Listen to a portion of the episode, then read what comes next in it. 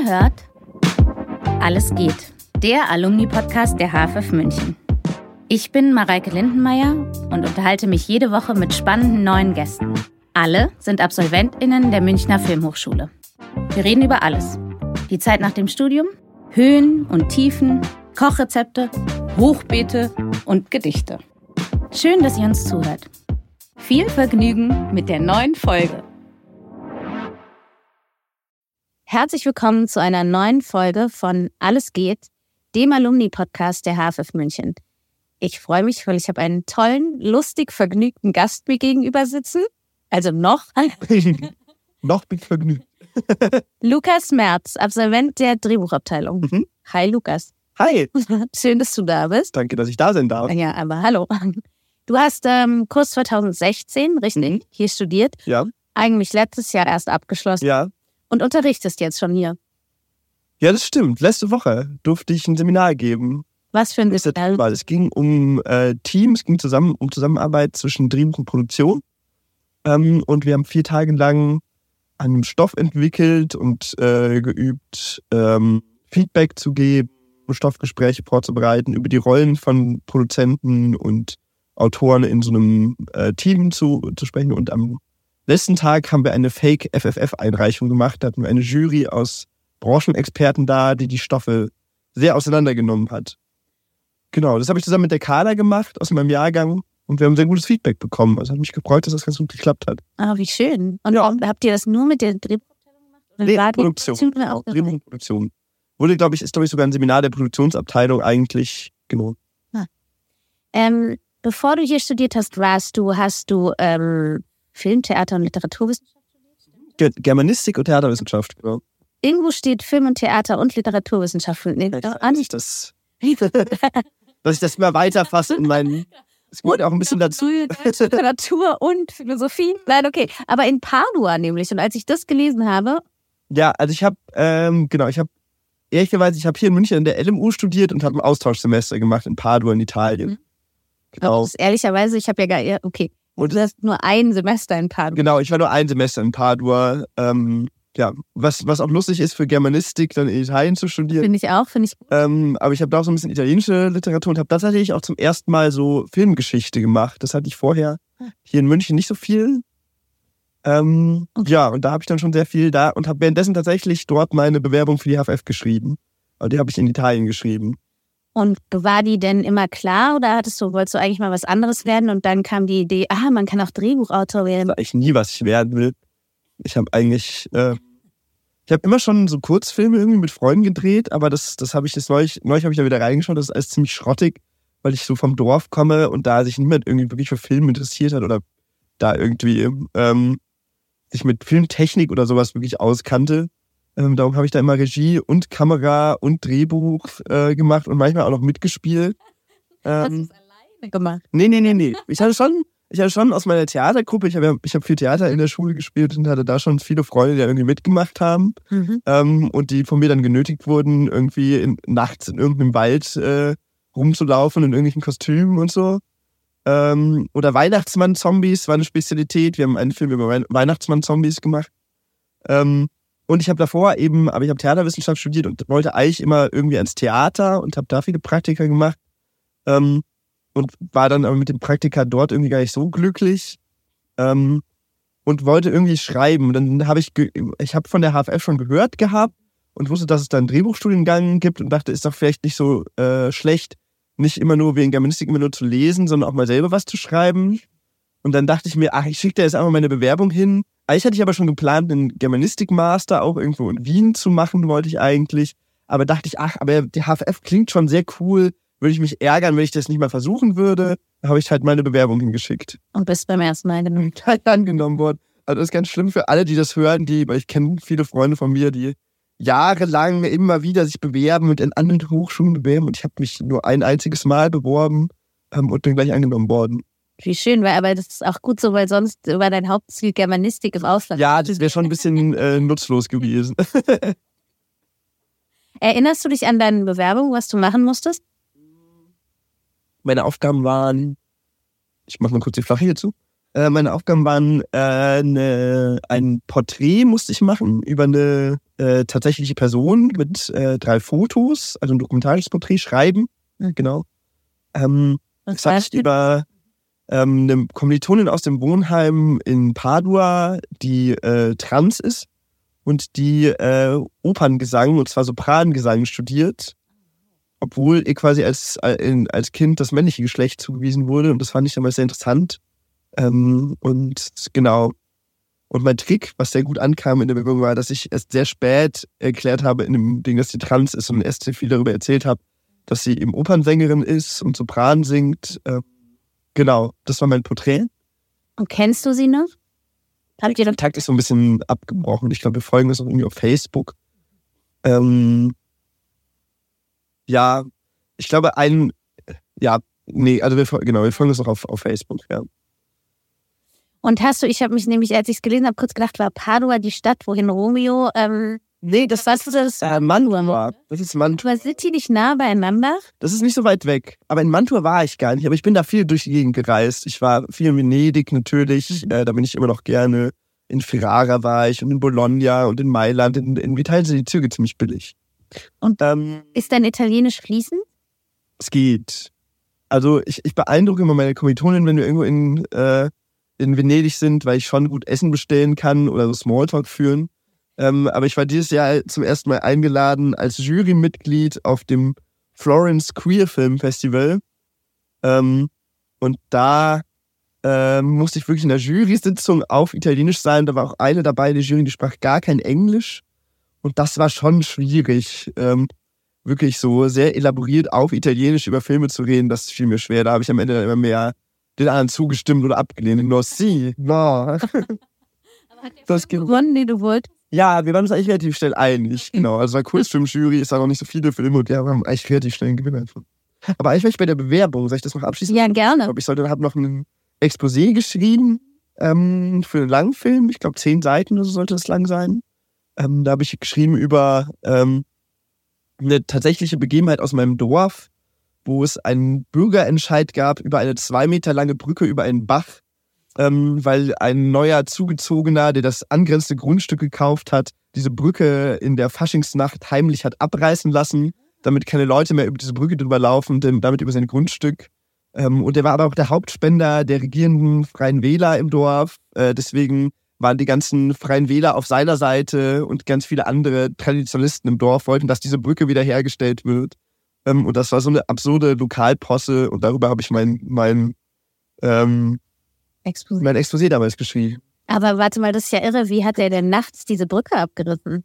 Das war sogar tagsüber. Das ganze Dorf, ich weiß aber, ist schon länger her. Das ganze Dorf war auf so einer Faschingsfeier.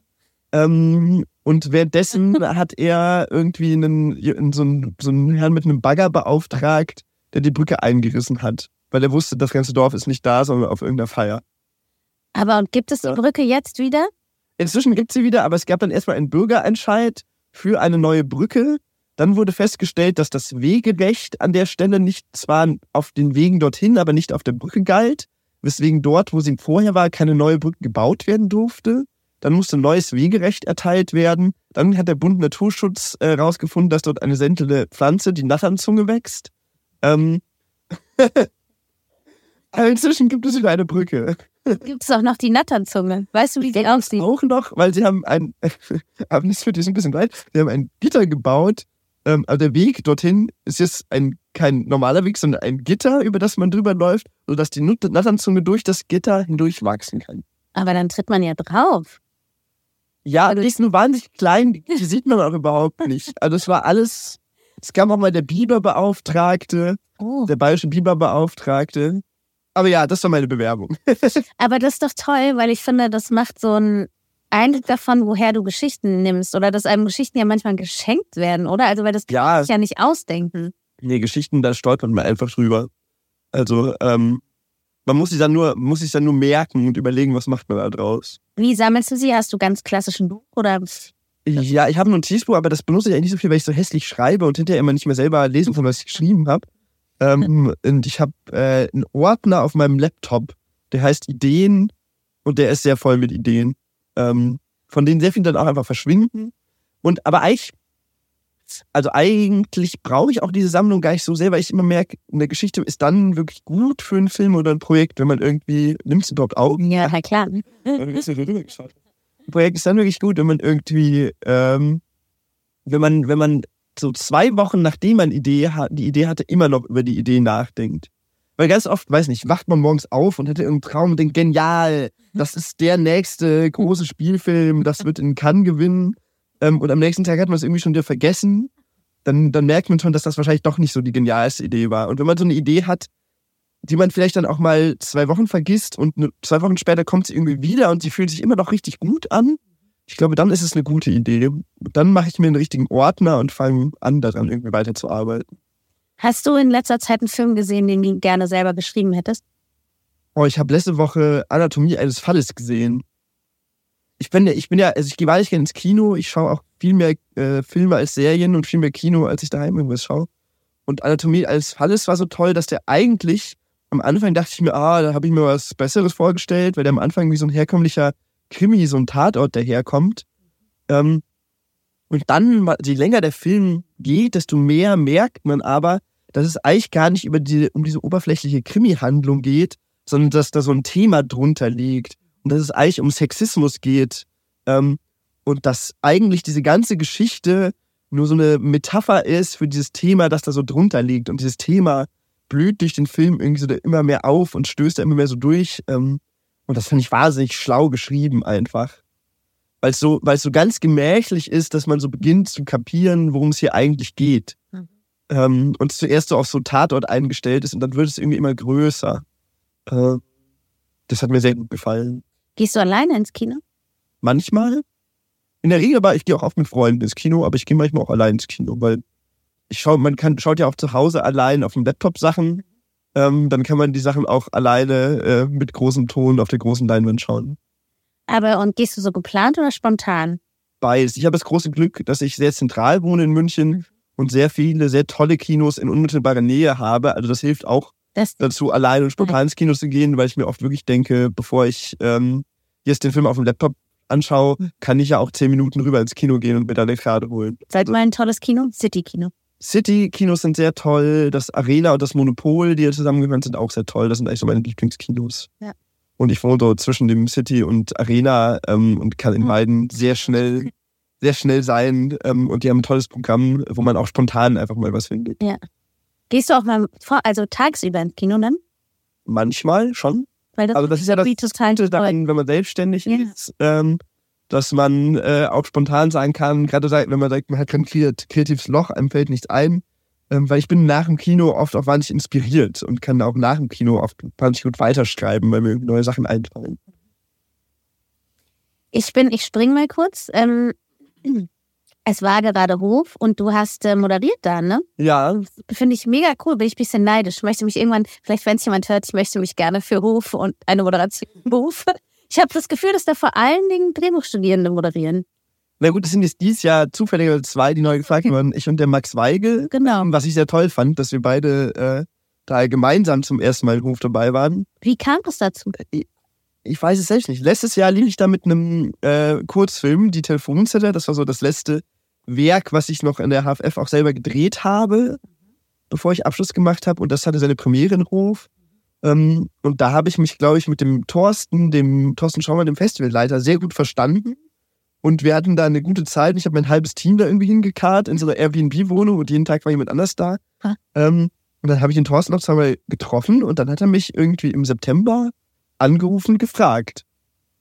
Und so bin ich da gelandet. Toll, ja. Ähm, und das war aber, also ich habe mich da gar nicht für beworben irgendwie, sondern ich wurde irgendwie angefragt ähm, und war auch ein bisschen überrascht, weil ich das vorher noch nicht so richtig gemacht habe, so Moderationssachen.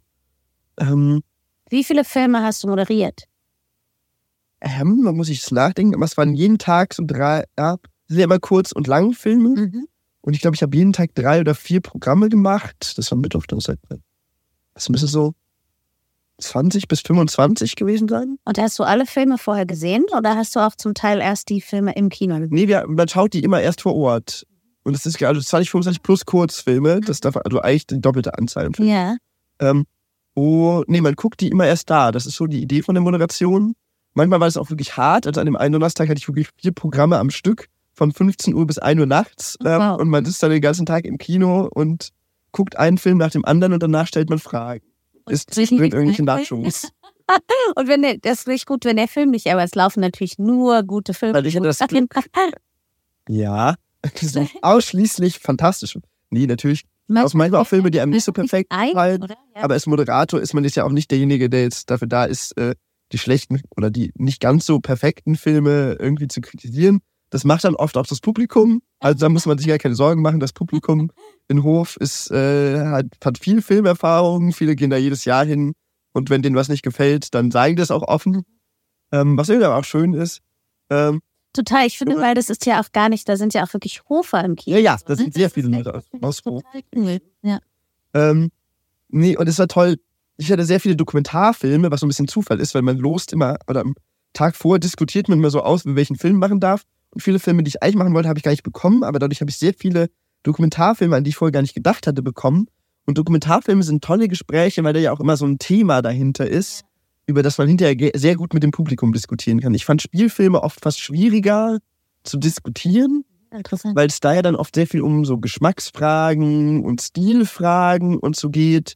Ähm, aber wenn das jetzt eine, eine Liebeskomödie im, im, Urlaub ist, kann es ein toller Film sein, aber hinterher gibt es irgendwie nicht ganz so viel zu sagen. Ähm, und bei so Dokumentarfilmen, oder zumindest bei vielen von den Dokumentarfilmen, die dort liefen, gab es einfach sehr, sehr viel zu sagen und auch teilweise sehr hitzige Diskussionen. Ja, also ich weiß noch, es gab einen Film über einen, ähm, über die FARC-Rebellen in Kolumbien, ähm, die wieder eingebunden werden sollen. Und da gab es dann heiße Diskussionen, das sind doch Terroristen, warum arbeitet mit denen, warum nimmt man die als Protagonisten? Und ja, aber man sieht doch im Film, das sind auch nur Menschen, natürlich kann man die als Protagonisten nehmen. Ähm, das war eine sehr tolle Diskussion, das weiß ich noch. Musst du darauf achten, dass die Zeit, dass das nächste Programm Ja, und es ist manchmal ganz schön knapp, oder? muss man sagen. Ähm, da muss man schon aufpassen. Ja. Bei dem Film war es auch so, dass der Kurzfilm, bei der Diskussion, die ich gerade war der Kurzfilm auch noch sehr diskussionswürdig. Da ging es um Aufnahmeriten in Studentenverbindungen. Ah, wow. Ähm, wo es auch hieß, was, sowas gibt es hier. Und nebenan in Bayreuth, das war ein Film aus Ludwigsburg, aus der Hochschule, der wurde auch sehr heiß diskutiert. Und da habe ich schon in der Diskussion davor gemerkt, oha, das könnte nachher knapp werden. Aber man kann am Ende auch immer sagen, ja, wir müssen jetzt leider weitermachen, aber diskutieren Sie doch gerne mit den Filmemachern weiter draußen im Foyer. Ähm, das geht ja auch. Ja, aber es war spannend, das habe ich jetzt zum ersten Mal gemacht. Das war ein toller Job. Cool. Kann ich mir irgendwie gut vorstellen. Ähm, du hast es selber gesagt, die Telefonzelle ja. war irgendwie auf irrsinnig vielen ähm, Festivals. Ja, also ich habe das ganz gut beworben. Ja. Und ich musste lachen, weil als ich recherchiert habe über dich, habe ich gedacht, wie lustig, weil wir saßen vor zwei Wochen oder so. Ja. Ähm, in einer Sichtung zusammen und es war auch so ein Film, wo eine Telefonzelle eine große Rolle spielt. Was, ja. Das war tatsächlich genau umgekehrt. Also der Film, wo wir in der Sichtung waren, den haben wir schon vor zwei Jahren gedreht, da habe ich das Drehbuch nur geschrieben. Und er ist nur leider noch nicht fertig. Aus verschiedensten problematischen Gründen ist der immer noch im Schnitt. Und dann gab es eine Telefonzellenszene. Ähm, und mehrere Leute aus dem Team, weil ich habe schon viele Leute, mit denen ich immer wieder zusammenarbeite, hier auch aus der Hochschule. Und der Kameramann und der Szenenbildner hatten sich damals, haben sich damals in diesem Film sehr mit der Telefonzelle abgegackert. Und ein paar Wochen nach diesem Dreh saßen wir zusammen in der Kneipe abends, ähm, ich und der Szenenbildner und der Kameramann, und haben gesagt, also das nächste Mal, wenn wir einen Film mit der Telefonzelle machen, das war so ein Eck, dann drehen wir wenigstens den ganzen Film in der Telefonzelle. Ähm, und dann habe ich gesagt, ja, okay, das schreibe ich euch. Und dann habe ich, glaube ich, am nächsten Tag ein Drehbuch geschrieben, das in einer Telefonzelle spielte, also ein Kurzfilm, so zwölf Minuten lang ist der Film. Ähm, und dann, das war kurz vor meinem Abschluss, haben wir nochmal versucht, alle Ressourcen, die man so bekommen kann. Das ist als Drehbuchstudent oft ein bisschen schwieriger als als Regiestudent. Weil als Regiestudent äh, ist, ist man ja dafür da, dass man Filme dreht. Als Drehbuchstudent ist man eigentlich dafür da, dass man schreibt. Das heißt, da die Gelder und die Studios und die Technik zu bekommen, ist immer so ein bisschen Überredungssache in den verschiedenen Abteilungen, aber ich habe dann nochmal, ich wurde von, von unserem äh, Drehbuchprofessor, dem Michael Gutmann, sehr unterstützt ähm, und habe nochmal so ein bisschen Geld bekommen und äh, das Studio und dann haben wir im Studio eine Telefonzelle nachgebaut, wo man jede Wand rausnehmen konnte und die Decke, sodass man aus jeder Richtung die Telefonzelle reinfilmen konnte und haben einen Film zum Großteil in einer Telefonzelle gedreht. Eine Komödie, eine romantische Komödie. Eine gelbe Telefonzelle? Es ist Jein, ja, also es war eine gelbe Telefonzelle, aber die Telefonzelle, die wir für die Außenaufnahmen genommen haben, steht tatsächlich hier vor der HFF in der, in der Minatil. Das ist so ein Café ähm, und ist da eigentlich ein Bücherschrank und ist so angesprayt. Weil es sollte, also es ist in, im Film ist es eine Telefonzelle, die zu einer Bar gehört und es geht um einen jungen Mann, ähm, der äh, eine Party schmeißen möchte für eine Frau, die ein bisschen verliebt ist. Und leider hat die Bar seine Reservierung verloren und den einzigen Raum, den sie ihm kurzfristig anbieten können, ist die Telefonzelle im Hinterhof. Und er nimmt das aber an und versucht eine Party in dieser Telefonzelle zu veranstalten, die aber natürlich viel zu eng ist und das gibt großes Chaos. Also die feiern nicht nur zu zweit. Nein, sie feiern, es sind bis zu äh, acht Leute, glaube ich, in der Telefonzelle plus Kamera. es, es wurde eng. Unsere Telefonzelle, die wir im Studio nachgebaut haben, war so ein bisschen breiter als die echte Telefonzelle. Ähm, aber ja, es, weil ich habe dann überlegt, ich, ich fand es so lustig mit dem Telefonzellenbezug und habe mich gefragt, eben woher es kam und habe hm. dann kurz recherchiert, es sollen wirklich bis 2025 alle Telefonzellen entfernt werden ja. auf deutschen äh, ja. Straßen. Ja. Und gelbe Telefonzellen, weißt du, wie lange es gelbe Telefonzellen gab? Weiß ich nicht. Nee. Nur bis ein Jahr nachdem du geboren wurdest. Ah ja. Also es ist echt, ähm, du, obwohl du sehr jung bist. Sie wurden aber immer noch. Ähm, genau, sie sind so übrig geblieben. Ja, ja. Also die aber eigentlich wurden ab ähm, 1995, Wie? also 94 bis 94 gab es gelbe und danach gab es ja. Also lustig, weil ich, hab, ich wusste gar nicht so viel über ähm, Telefon. Hast du sehr viel zu Telefonzellen? Ja, weil ich dann irgendwie wie verrückt Genau. Ich habe echt gesagt, selber gar nicht so viel zu Telefonzellen recherchiert, weil ich erst hinterher immer wieder darauf hingewiesen wurde, dass es in Berlin, natürlich in Berlin, tatsächlich eine Party-Telefonzelle gibt. Natürlich, wo sonst? Also da gibt es wirklich eine, eine Telefonzelle, in der man feiern kann. Aber da dann nur zu dritt, weil da passen nicht so viele Leute rein. Ich finde auch super, weißt du, dann denkt man selber gar nicht so genau nach. Und nachher heißt es so, Lukas Merz hat immer eine Telefonzelle in Sarauchern. Das wird man Und eigentlich, eigentlich hatten wir geplant, diese Telefonzelle in ähm, so nach Hof, wo wir im Premiere gefeiert haben, mitzunehmen. Ähm, und das haben wir uns dann aber irgendwie nicht getraut. Und im Nachhinein hätte man das echt machen können, die da nochmal in der Fußgängerzone aufzustellen. Ja. Dann hätte man da in der Telefonzelle feiern können. Das fehlt mir. Vielleicht könnt ihr nochmal eine zweite Premiere machen. Vielleicht. Nee, inzwischen ist die leider, die, war, die Telefonzelle stand ganz lange bei der Mutter von unserem Szenenbildner im Garten. Und ähm, irgendwann musste sie leider weg, weil die hat zu viel Platz weggenommen. Sie musste irgendwann verschrottet werden. Man gibt sie einfach auf den Schrottplatz? Naja, also die war aus Sperrholz. Was, was soll man machen mit so einer Telefonzelle? Die ist ja schon sperrig. Und irgendwann hat die Mutter vom Sinnmüller gesagt, das reicht's auch mal. Okay, verstehe. Dann musst du dir ein neues. Wir sind ja alle Studenten, da hat man leider nicht so große Lagermöglichkeiten. Und gut, jetzt bin ich kein Student mehr, aber waren wir damals noch. Okay, ist auch ein bisschen traurig, aber Vielleicht fällt dir ein neuer Film ein mit einem Vielleicht. Requisit und dann ja, ja. dann das Wiederhof und so. Genau. Ich denke schon drüber nach. Leider ist es, muss man sagen, nach der Hochschule sehr viel komplizierter, Kurzfilme zu drehen. Muss man schon sagen, ist gut, alles in der Hochschule zu nutzen, solange es geht. Weil danach ähm, muss man plötzlich für alles bezahlen. Ähm, und leider wird man für Kurzfilme auch nicht bezahlt. Und der lief jetzt zwar gut auf Festivals, aber es ist jetzt nicht so, dass der ähm, so wahnsinnig große, Ei also wenn man Glück hat, gewinnt man so ein paar Preise. Da schafft man es dann vielleicht die Unkosten wieder reinzuholen, aber man macht keinen Gewinn mit so Kurzfilmen. Und deswegen will nach der Hochschule sehr wenige Produktionsfirmen haben danach Lust, nochmal sich auf Kurzfilme einzulassen, wenn man, wenn sie sagen, du bist doch eigentlich schon fertig mit der Hochschule. Weil ich eben eigentlich, also ich habe Drehbuch studiert, aber ich würde eigentlich gerne noch mehr Regiesachen ausprobieren. Ähm, ich musste auch lachen, weil ich habe mich gerade unterhalten über ähm, Boulevard-Theaterstücke und dann hattest du Flo im Ohr auf deinem Stil ja, das stimmt. Theater. Das ist schon lange her. Aber, und ich habe mich unterhalten über dieses Stück mit jemandem und ich habe gesagt, eigentlich erinnere ich mich nur daran, dass es immer darum geht, dass irgendwelche Türen auf und zu. Wenn ich überlege, Flo im Ohr war, glaube ich, das allererste Mal, dass ich Regie geführt habe bei einem, bei einem Theaterstück. Co-Regie damals noch mit der Leiterin von unserer Schultheater. Das war unsere alte Schultheatergruppe und das war das Jahr nach meinem Abi, wo ich mit der zusammen dann noch ähm, Regie geführt habe. Und erinnerst du dich an mehr als an Auf- und Zugehen? Ja, das spielte in einem, in einem Etablissement, wie man sagt. Das ist ja so ein Jahrhundertwendestück. Ja. In einem Etablissement in Paris, wo Ehemänner sich mit äh, Frauen treffen können, die nicht ihre Ehefrauen sind. Und da ähm, immer sich doch versteckt. Und da, da gab es große Wirrnisse. Ähm, es ging irgendwie um, weiß nicht, um Hosenträger und es gab, in diesem Stück gibt es ein Bett und wenn man auf einen Knopf drückt, dreht sich die Wand um und das ein anderes Bett erscheint. Darin liegt ein alter Mann, der immer über seine Gicht klagt, sodass man, wenn jemand, wenn, wenn die Ehefrau hereinstürmt, sollte man auf diesen Knopf drücken kann und die ganze Wand dreht sich um. Und wir hatten damals einen sehr tollen Bühnenbildner, der das tatsächlich gebaut hat, ähm, mit so einer Wand, die sich drehte. Ähm, Ja, eine tolle Schultheatergruppe, muss man echt sagen. Ähm, ja, das war eine meiner ersten Regieerfahrungen. Und eine meiner ersten Autorenerfahrungen, äh, wie das in so einer Schultheatergruppe ist, hatten wir zu viele Schauspieler für zu wenig Rollen ähm, und mussten darum noch Leute dazu schreiben. Und da habe ich zum ersten Mal in, in ein bestehendes Theaterstück quasi noch weiteren Text reingeschrieben.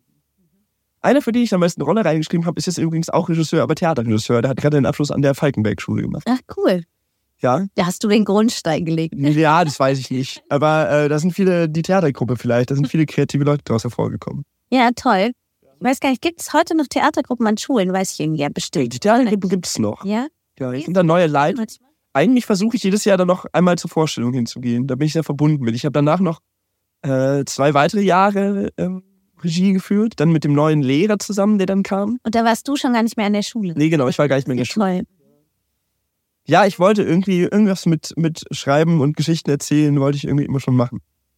Du, ich musste, ich fand spannend, weil ich habe noch gesehen, du hast eine Story-Sprechstunde. Das finde ich irgendwie. Ja, das ist, ist ja toll. Kann ich gleich Werbung für machen. Okay. Das wollen wir Weil eigentlich so. nicht so genau, ich habe verstanden, man kann, ich fand es irrsinnig kurze Zeit. Das, was ich jetzt gelesen habe, war so, es sind zwei Stunden, man reicht einen Stoff ein. Ja, also es ist, ähm, also es ist tatsächlich gedacht für ähm, junge FilmemacherInnen, die noch nicht an der HFF sind, quasi. Das Mhm. ist entstanden über das Flimmern und Rauschen, das Kinder- und Jugendfilmfestival, wo ich auch schon vor der HFF erste Sachen eingereicht habe und seitdem eigentlich immer wieder. Ich habe da sehr viele von meinen Übungsfilmen, auch sehr schrottige Sachen habe ich da gezeigt, was eine sehr tolle Institution ist. Also jeder, der anfängt, Filme zu machen, dem kann ich sehr äh, raten, beim Flimmern und Rauschen einzureichen. Ähm, vom Medienzentrum München ist das. Über das Medienzentrum München kann man sich sogar Technik ausleihen, wenn man Filme machen möchte. Ähm, als Jugendlicher, ich glaube bis 27 oder so geht das sogar, also relativ lang noch. Ähm, und die zeigen sehr viele von den eingereichten Filmen. Manche behaupten in der Vergangenheit, sie würden alle zeigen. Das habe ich mir mal bestätigen lassen, das stimmt nicht. Aber die allermeisten Filme, die eingeschickt werden, werden auch gezeigt. Ähm, und man kann da drei Tage lang in Austausch äh, mit anderen jungen Leuten treten. Und das waren eigentlich auch so für mich die Grundlagen. Ich glaube, weil wir da gelaufen sind, habe ich gedacht, ach, vielleicht kann ich mich doch mal in der Filmhochschule bewerben. Da habe ich Workshops immer mal wieder in letzter Zeit auch gegeben. Und dann entstand so die Idee, dass es doch toll wäre, weil da immer wieder Filme entstehen, die sehr toll gemacht sind, aber wo am Anfang im Buch schon so Fehler gemacht würden, die man dann irgendwie im, im äh, Dreh nicht mehr, nicht mehr ausmerzen konnte. Und dann ähm, haben wir die Idee gehabt, eben dreimal im Jahr oder so, drei bis viermal im Jahr, äh, im Pixel, das ist ein Kulturraum in München, äh, einzuladen. Und da können Leute mit ihren Stoffen kommen und man redet in der Gruppe über, über die Stoffe. Und wir haben meistens so, ja, meistens jedes sind so drei, drei, vier, zwei, drei, vier Stunden. Wir versuchen immer so eine Dreiviertelstunde pro Stoff zu haben. Also genau, es ist keine ganz intensive Analyse. Das kann man dann leider, ähm, auch für das, das ist nicht so viel Geld da, kann man dann leider nicht leisten. Aber ähm, das ist schon immer ganz spannend. Und inzwischen kommen auch immer wieder HFF-Leute da vorbei, das ist auch ganz Ehrlich? Jetzt muss ich einen blöden Witz machen, weil du kannst dann die Fehler ausmerzen. Ja, ja, ja. Toll, oder? Nein, nein, Quatsch. Es geht ja gar nicht, es geht ja nicht so um Fehler. Ich weiß. Aber es geht darum, ja, es geht einfach darum, über die Sachen zu reden und zu überlegen, was sind Stellschrauben, an denen man noch was machen könnte? Oder was sind Probleme, vor die man beim Schreiben, auf die man beim Schreiben stößt? Und wird es wahrgenommen? Ja, oder? Es nehmen Leute Ja. teil. Ja. Also beim letzten Mal hatten wir fast zu viele Projekte. Dann mussten wir irgendwie sagen, ja, jetzt können wir leider nicht mehr noch ein Projekt machen. Ähm, ja. Machst du manchmal auch was, was nichts mit Film zu tun hat? Ähm, ab und zu. Aber leider muss man sagen, ist das schon ein Beruf, der sehr viel auch Hobby ist und wo man sehr viel, sehr viel Zeit mit verbringt. Ich muss auch sagen, dieses Jahr waren, glaube ich, meine allermeisten Urlaube hatten auch irgendwas mit Film zu tun. Ich bin auf sehr viele Filmfestivals gefahren dieses Jahr. Ich, war- also ich fahre, die letzten Jahre bin ich immer nach Venedig gefahren äh, zum Filmfest. Da ist man dann auch am Strand, da bin ich auch auf dem Filmfest. Ich war dieses Jahr auch mit der Telefonzelle in den USA, in Palm Springs und habe dann das mit einer kleinen Reise durch Kalifornien verbunden. Ähm, aber ja, ich muss sagen, der Film dominiert mein Leben schon sehr. Ja. Ja. Also du hast auch gar kein anderes Hobby. Naja, ich, also ich bin jetzt wieder einem Schwimmverein beigetreten, weil man mir gesagt hat, es wäre klug, sich auch nebenher manchmal zu bewegen, weil Schreiben heißt ja schon, dass man viel am Schreibtisch sitzt und eigentlich bin ich überhaupt kein Sportmensch. Ein Schwimmverein, das ist ja Ja, krault. die Userhechte. Nein. Äh, Isar-Hechte. ja, Was, wie schwimmt ihr? Aber ihr geht nicht Eisbaden oder so. Ihr geht nicht in die Nee, Isar. nein, nein, nein, nee, nee, nein, die heißen nur so. Man badet nicht in der Isar, Okay. ähm, man badet in Schwimmbädern. Achso, ich habe Ähm. ganz viele Freunde, die jetzt immer Eisbaden in der Isar gehen. Und das hab ich, Gar nicht hab ich ich dusche lieber sehr heiß in der Früh. Nee, ähm, da, nee, Schwimmtraining, ich habe das tatsächlich als Jugendlicher schon länger gemacht. Ähm, und das heißt wirklich, man schwimmt halt baden und verschiedene Lagen, verschiedene Geschwindigkeiten, auch Technikübungen, wo man dann nur Arme oder nur Beine schwimmt oder sowas. Ähm, ja. Okay, krass, nur Beine kann ich mir irgendwie mit, mit einem, da gibt's so auch so, ein, so was ähnlich wie so ein Schwimmbrett, was man sich so zwischen die Beine klemmt. Aber das versuche ich jetzt wieder mehr zu machen, aber leider so richtig regelmäßig. Ich schaffe es so alle zwei Wochen, ähm, da mal hinzugehen. Ja, Wenn du da bist, ist auch gut, oder? Wenn du dann so schaffst, Ja. zu gehen. Ja, ja, aber ich muss dann oft, ähm, weil, weil ich, keine Ahnung, ich habe ich hab glücklicherweise sehr, äh, auch viele Freunde, mit denen übernimmt, unternimmt auch Sachen, mit denen man, wo man nicht so film ist. Und durch die, durch die HFF gerät man schon hier in München und durch die Theaterjobs, die ich hatte, in so Kultur-Bubbles, äh, wo jeden Abend irgendwelche Kinobesuche und äh, Filmscreenings und Theatersachen und irgendwie ist sehr viel los, wenn man einmal in dieser Bubble drin ist. Ähm, und dann kommt man zu so regelmäßigen Sportsachen oft nicht. Mhm. Ja. Und ich koche sehr gerne. Ich habe gestern ähm, ausprobiert, eine vegane Ente zu kochen für, für eine Weihnachtsfeier von Freunden. Ich würde sagen, ist inzwischen auch fast so ein Hobby von mir. Okay, aber vegane Aus, aus Sellerie. Irgendwie Sellerie, die man aber so mariniert ähm, und sehr lange im Ofen backt. und dann noch so schnitzt. Das Ähm, sieht so wie so eine Ente aus. Ja. Und Wirklich? ich bin eigentlich, nee, nee, eher wie so eine Entenbrust, so, also wie so ein, so ein Stück Ente. Aber versucht man wirklich das. Und man schnitzt das in so, man schnitzt das in so äh, Karos ein, dass das wie so eine, so eine Entenhaut so ein bisschen ist. Und dadurch, dass man das mariniert, wird das auch ganz braun. Ich kann das leider im Podcast kein Foto zeigen, aber ich Du kann musst uns schicken, weil wir. ich hab mein Entenfoto geschaut. Weil die Enten, genau, dann können wir das vegane Enten. Ja. Das kann ich mir auch wirklich nicht so genau vorstellen. Wird's knusprig auch? Ja, doch. Es ist, also es ist noch nicht, ich habe es zum ersten Mal probiert. Ich bin jetzt eigentlich auch kein strenger Veganer, aber ich habe das Video irgendwo auf einem, in einem Video im Internet habe ich das irgendwie entdeckt und dachte, ich muss das mal testen, wie das schmeckt. Es hat jetzt natürlich nicht eins zu eins wie Ende geschmeckt, aber es war schon erstaunlich herzhaft und weiß nicht mehr nur wie Sellerie. Ich habe gemerkt, man muss die, die, ich war noch, meine Selleriestücke waren noch ein bisschen zu dick, darum war drin noch ein sehr harter Selleriekern, das muss ich ein bisschen noch optimieren beim nächsten Mal. Ähm, Ich so, das ist schon so ein Knallen. ja, man, nee, aber man macht da schon so Stücke draus. Ich liebe Sellerie eigentlich. Aber ich, Kann ich erzählen, das bisschen? ich kann mir gar nicht vorstellen, dass es wie Ente schmeckt. Gar nicht. Das dauert aber auch so ein bisschen. Man muss das immer wieder einpinseln und so 40 Minuten backen und immer wieder mit der Marinade einpinseln, alle fünf Minuten. Und dann wird das immer brauner und die Marinade, die besteht so aus Sojasauce unter anderem, backt sich so ein. Und dann macht man dazu eine vegane Bratensauce aus Gemüse und Wein. Das ist auch sehr lecker. Okay, vielleicht muss ich mal zu dir zum Essen kommen. Vielleicht, komm gerne mal vorbei. Sellerie? Bringe, normal, normalerweise, wenn ich Leute zum Essen einlade, mache ich eher was Kleineres, irgendwas Nudelartiges. Ich finde, man braucht doch gebrüht dann, oder? Wenn das so. Ja, das hat schon lange gedauert. Da war ich schon zwei Stunden beschäftigt. Und man darf nicht hungrig sein. Ja, Das, finde ich echt ein Problem. Irgendwas bohrt jetzt hier. Hast du es auch? Ja. Können alle die Bauarbeiten drum, wahrscheinlich mit der Musikhochschule so, da kommen ja immer die absurdesten Geräusche. Das finde ich so ein HFF-Ding, dass aus der Musikhochschule immer so Operngesang, Orgelspiel immer so hier herüberschallt. Stimmt, aber ich finde das eigentlich total schön. Ich finde eigentlich auch schön. Aber Bohren ist es eher unangenehm. Ich weiß auch nicht, ob wir das Bohren jetzt der Musikhochschule zuschreiben können, aber wir tun es einfach mal.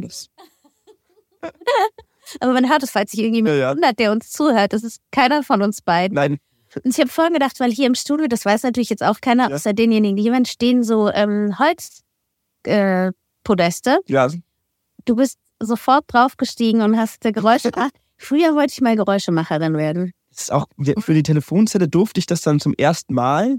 Wie gesagt, für alle Leute, die vorhaben, Drehbuch zu studieren, ihr schreibt mehr, als dass ihr selber Filme macht. Das heißt, da ist es leider die Ausnahme, dass man hier so, so die ganzen technischen Bereiche so ausprobieren darf.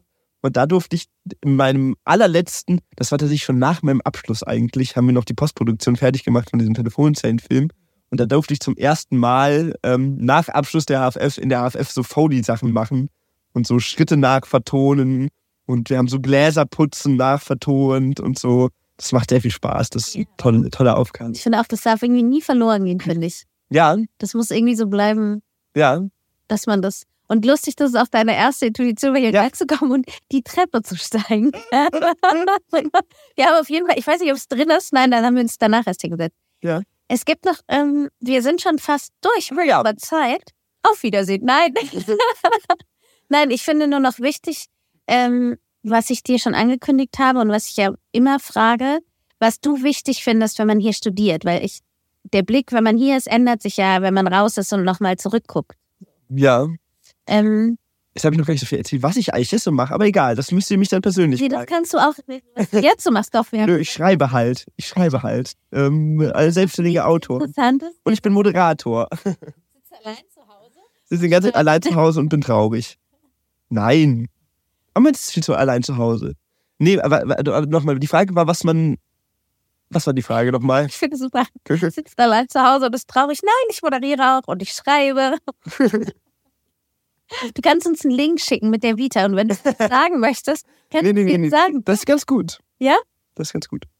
Und der hat, der, der Lukas hat ein irre tolles Buch geschrieben, von dem ich ein riesen Fan bin. Aber ich bin nicht sicher, ob wir drüber sprechen dürfen. Deswegen auch da müsst ihr euch direkt an Lukas wenden. Wendet euch an mich, dann erzähle ich euch, was ich alles so schreibe. Aber man kann tatsächlich Geld verdienen mit dem Studium. Ich glaube, das möchte ich gerne mitgeben. Ja, Es ist tatsächlich so, ähm, dass man, ähm, dass man auch Geld verdienen kann nach dem Studium. Aber man muss darauf gefasst sein, dass man meistens nicht regelmäßig Geld verdient, sondern man verdient mal sehr viel Geld und mal verdient man sehr wenig. So ist das, wenn man selbstständig ist und sich selbst drum kümmern muss. Aber eigentlich hast du eine andere Frage gestellt. Ja, aber das ist gut, dass du das noch gesagt Ja? hast, ist, ähm, was du, wenn du jetzt hier anfangen würdest zu studieren, was würdest du jemandem sagen, der jetzt im ersten Semester ist? ja, dass man sich auf gar keinen Fall so viel Druck innerhalb der HFF machen darf. Weil der Druck kommt nach der HFF, wo man dann Geld verdienen muss, schon ganz von alleine. Und ich weiß, gerade weil ich eben vorher gar nicht so sehr aus der Filmrichtung kam, ich habe vorher nicht viel beim Film gearbeitet, sondern viel mehr am Theater, ähm, habe ich mir einen Wahnsinnsdruck gemacht, was ich jetzt alles nicht kann und was ich alles lernen muss und wie viele Filme ich schaue. Und ich habe noch nie der Pate geschaut, ähm, habe mir dann sofort in der ersten Woche der Pate ausgeliehen, weil es ja nicht sein kann, dass ich jetzt an der Filmhochschule bin und nie der Pate geguckt habe. Ähm, und dann hat man sich so wahr, habe ich mir so wahnsinnig Druck gemacht mit so Prüfungen innerhalb der HFF in der Medienwissenschaft und in der Technik. Und ähm, was machen die Kommentare, welcher Film 01 ist besser und welcher Autor schreibt wie viele von den Regie-Film 01 und ich habe jetzt nur einen Film geschrieben und die Filme laufen schon im ersten Jahr auf den Hofer Filmtagen und meine Filme laufen noch nirgendwo. Ähm, und ich finde es total wichtig, ähm, sich diesen Druck so ein bisschen rauszunehmen und sich zu überlegen, dass wenn man an dieser Hochschule ist, dass die Hochschule ja eigentlich für einen da ist und dass die Hochschule dafür da ist, dass man hier Sachen ausprobieren darf und dass man hier, ähm, dass man hier rausfinden kann, was man kann und was man machen will. Ähm, und dass Leute mit ganz unterschiedlichem Background kommen, dass Leute kommen, die haben schon zehn Jahre als Kameraassistent gearbeitet und haben natürlich einen völlig anderen Hintergrund als ich, der ich vorher nie an einem Set gearbeitet habe. Ähm, und deswegen, ähm, ja, glaube ich, finde ich es witzig, dass man so versucht, die HFF so für sich arbeiten zu lassen und nicht selbst für die HFF zu arbeiten. Und ähm, bei diesen ganzen Übungsfilmen ähm, nicht versuchen, einen Film zu machen, der möglichst gut für die HFF ist und der in meinem Jahrgang ähm, möglichst gut ankommt, sondern einen Film zu machen, der für das, was ich gerne mal ausprobieren und machen will, besonders gut ist. Und ich glaube, ich habe das immer versucht. Ich habe nebenher, neben dem Schreiben sehr viel versucht, ähm, eben auch Regieprojekte zu machen, eigene Sachen zu drehen und so weiter. Ähm, aber ich habe schon auch sehr viel Sachen geschrieben, wo ich dachte, oh Gott, ähm, die Kommilitonen von mir haben jetzt im ersten Semester es auf irgendeinem Grund geschafft, ähm, so, ein, so ein Konzeptpapier an ProSieben zu verkaufen für 1000 Euro. Ähm, das muss ich jetzt auch schaffen. Dann habe ich ewig lang an Konzeptpapieren für ProSieben Sat 1 gearbeitet, mh, mit so Stoffen, die mich eigentlich, also ich hätte, glaube ich, nie in meinem, ich würde sagen, ich habe lange für Sat 1 lektoriert und ich glaube, ich habe außerhalb dieses Jobs nie einen Sat 1 Filmfilm geschaut. Habe aber dann Exposés für Sat 1 Filmfilme geschrieben. Ähm, und da, weil, weil ich dachte, oh Gott, meine Kommilitonen sind da schon drin und ich muss das jetzt auch machen. Ich glaube, den Druck würde ich allen raten, sich so ein bisschen zu nehmen und die HFF wirklich zu nutzen, um die Sachen auszuprobieren, die man machen will und die man ausprobieren will und die Sachen auszuprobieren, wo man denkt, das ist das, ja, wo ich hin möchte, was ich machen will. Weil nach der Hochschule ist man in der Branche, da wird man auch so ein bisschen ins kalte Wasser geworfen.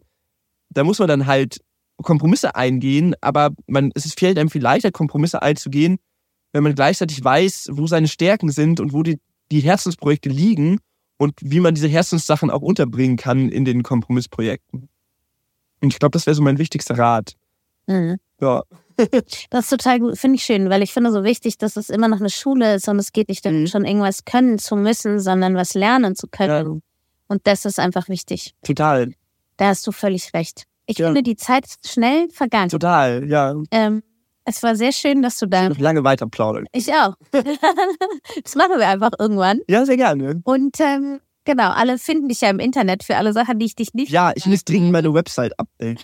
Das ist auch was, woran ich gar keinen Spaß habe. Darum habe ich eine sehr schlimm verwaiste Website, was für einen Selbstständigen, glaube ich, sehr unprofessionell ist. Also nicht vor nächstes Jahr, Lukas.